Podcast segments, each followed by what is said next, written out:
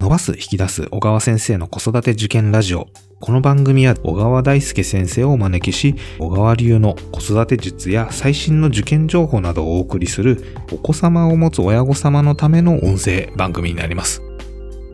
今日も小川先生よろしくお願いいたします。お願いします、小川です。はい、早速ですね、まあ、あの、聞いてくださっている方から、えー質問とかも来ていましてですね、今日一つちょっとその質問を読み上げたいなと思います。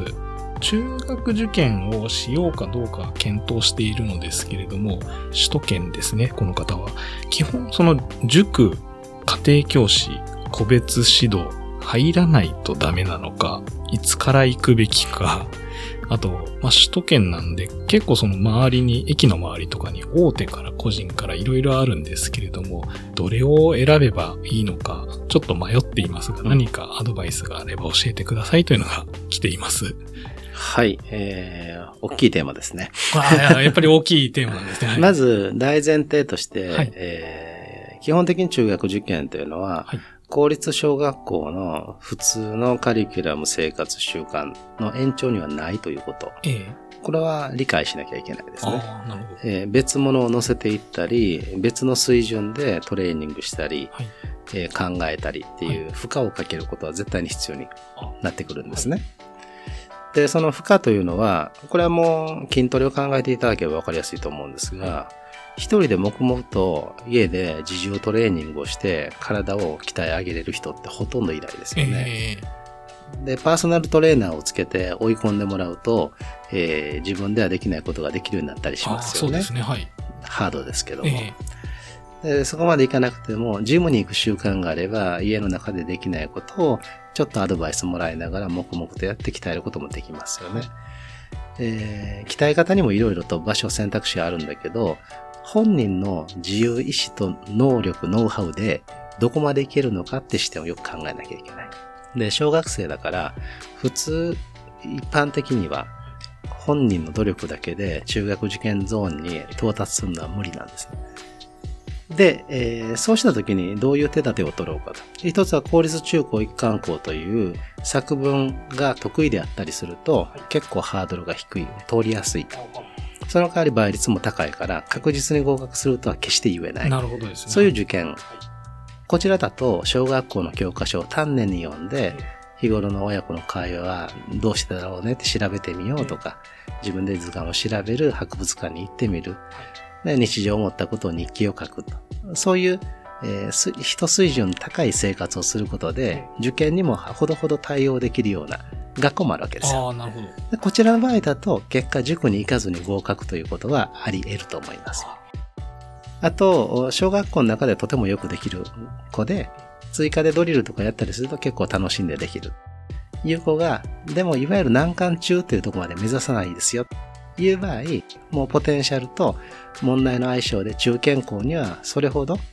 塾通いとかせず家の中で問題集やるだけでいけるという場合もあると思います。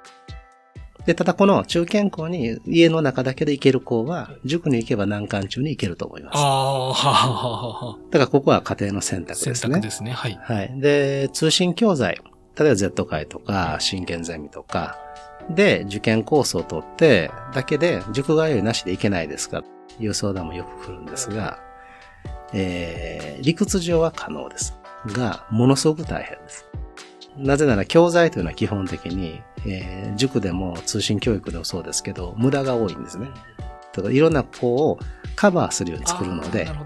無駄だらけなんはい、です。はい、はい、はい。なので通信教材を本人だけが頑張ってやると、えー本来3の努力量でいいのに10やらなきゃいけない。ってことが発生します。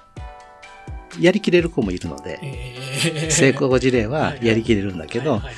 そこまでしなくてよかったのにねっていうえ、えそういうことに通信はなりやすい。じゃあ力技でみたいはな子はいるけれども。はい。と、それが継続できる子って相当少ないので、結局親御さんがつきっきりになってやらせ続けるということになりやすいです。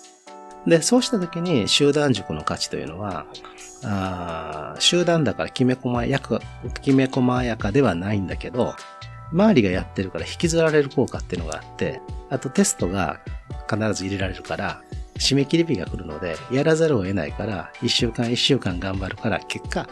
負荷を乗り越えていける。なるほどっていう効果もあるわけですよ。その場の効果ですね。これは家庭でやろうとすると、大体親子関係がギスギスします。そうですね。プレッシャーだから。だから第三者とか第三の空間でプレッシャーを与えてもらって、はい。家を応援するっていう方が多分幸せになりやすい。なので、塾を結果選んだ方がいいなってことになりやすいってことですね。で、えーまあ今ずっと話をしてきたようなことを踏まえて、ある程度お子さんが自己管理ができ、親御さんが適切に、えースケジュールを促したり、取捨選択を手伝える場合、ポイントポイントで個別指導や家庭教師を使うことで、うんちょっと乗り越えなきゃいけなかったり、ちょっと負荷をかけるとこはそういったプロの先生を使いながらも、はい。基本親子の努力で、えー家庭中心の受験でやって、えー難関中に行くっていうケースもあります。で、最後6年の9月からの、えー志望校別特訓だけ参加して、最後行っちゃうというケースもあるんですよ。なので、えーまあこれを聞いてる方はね、本当気をつけてほしいのは、どんな合格の声、成功事例でも、どういった前提で、どういった過程で、お子さん自身がどんなキャラクターで、親御さん、お父さん、お母さんがどんな関わりと知識量で、っていういろんな組み合わせの結果、その合格事例であって、集団でないとダメだと。通信でもいけるんですよとか、一律に決めて自分のお子さんとの組み合わせ相性がどうかっていうのを忘れると大変なことになるので。そこをつくづく気をつけてほしいですね。正解はこれだっていうのは特にはなく、まあ、はい子供と、まあ、親とのその協力体そうですね制だったり。なので、っていう大手塾でないと受験にうまくいかない家庭本人というのもいます。えー通信教材のみで十分やっていける親子、家庭というのもあります。はい。うんどっちか判断できない場合は、あー家庭もできることをやりつつも、塾ないし個別塾といった、まあ、第三者に関わってもらいながらのハイブリッド型を考えるというのも選択でしょうね。あとあのーもう一つここで入ってるのが、その大手塾、えー、なんかサピックスですとか、四谷大塚ですとか、まあ大手の塾と、あと結構その地場に根ざした、えー個人塾みたいなところがあるっていうんですけど、まあその辺はやっぱり体験とかしてとかそういう感じですか？ね。ちょっと乱暴に割ると、大手塾っていうのは装置産業で、えー決まった教材、決まったテストスケジュールにはめ込んで、点数輪切りにされて、えー上の子から勝手に通っていくっていう、うなんか箱です。で、少人数塾ははい先生が教えます。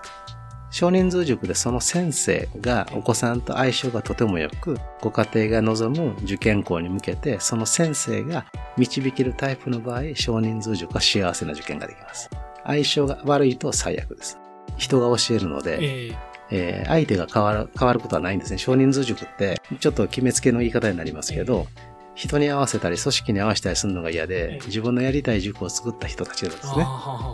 だから我が強いんですよ。うん。だからその先生と会うって分かればおすすめだけど、え合わない気がするのを無理にブランドとか名声にすがってついていくのは本当にやめた方がいい。じゃあ、大手塾はどちらかというとシステマチックな感じで。なので、冷たいし、えーどうしていいかわからないお家からすると、声がかからない大手塾はすごく苦労するんだけど、えー誰でも一応は使えるという、うー脇の甘さがあるので、そういう点で付き合いやすい。だから大手塾は無難です。まあその中で、こう、塾を見ていく中で、あ、うちの子この先生で勉強させてあげたら喜ぶだろうなって人に出会ったら、大手塾、サピックスだろうが、そういうブランド大手塾を蹴って、少人数塾に行くのは、すごくいい選択だと思います。なるほどですね。じゃあまあそこで見て、そこのやっぱり相性をそうです、そうです。お子さん中心です。で見てっていうような感じなんですね。そのお子さんというのを誰より分かってるのは親である自分たちだっていうそこの自負であり、それだけ子供を、今日の子供ですね。えあるべき子供像じゃなく、ありのままのお子さん像をしっかり見てるっていう気持ちの落ち着きがあれば、塾選びも判断がつきやすいと思いますえね。でその、まあ、塾に、まあ、行かずに、例えばその、都立の中高一貫で作文が得意で、5、6年ぐらいから、ま、準備し始めるっていう子もいれば、一般的にその、大手塾とかを選び始めたらいい時期とかってあったりする選び始めるのにちょうどいい時期っていうのは小3の9月10月ぐらいでしょうね。で、その2月から、いわゆる塾の4年生のカリキュラムが始まるので、ええその4年の最初から3年間かけて受験に向かっていくというのが一番、えー受験合格に行きやすいレールです。ただ4年のね、夏から始めるとか5年から始めるっていう方もいて、それでもうまくいくお家もちゃんとあるんですよ。はい。それはあの、4年の夏からやる場合に、夏から急に始めるんで、夏から塾通いするけど、ちょっとまだ集団の中に、ま、混じるには、この子もタイプが合わないから、夏時点でどこぐらいの学力がいるかってことだけうん。塾に確認しておいて、うん家でできることで底上げをしておこうと。で、夏季講習から追いついていこうという準備をしたり、塾は5年生から行くけど、4年までの間は通信教材なんかを使って、一応フォロー、その知識として基本を知っといたら、知っとく必要があるものだけは家でも入れた上で、で5年の最初から夏までかけての半年間、なんとか勉強の感触っていうのをつかむように親も応援してあげてペースに乗せる。そんな風なその入り方ですね、を下準備をされていれば途中からでもやっていきます。いけるかなはい。わかりました。ありがとうございます。じゃあ、あとまあ、塾選び、えー家庭教師個人、大手だったり、地元の塾、えーどれがいいかっていうところは、まずはちょっとお子様を見ながら、はい。ベストな時期は小学校3年生ぐらいから選び始めると一番良いかなというところで。で、それまでに勉強の習慣とか、うん、えーうまくいかなかった時は、確認し直して、新しく覚え直せばできるようになるんだよっていう、立ち直り方を教えるとか、それはもうもっと大前提で、えー幼少期から育んでほしいですけどね。第2回のお話ですね。あ、そうです、そうではいす。はい。じゃあ、えー今日はそういうと、まあちょっと質問からの回答になってしまはいありがとうございましたはい。はいえーじゃあ、今回はこれで終了いたしたいと思います。ありがとうございありがとうございました。ます。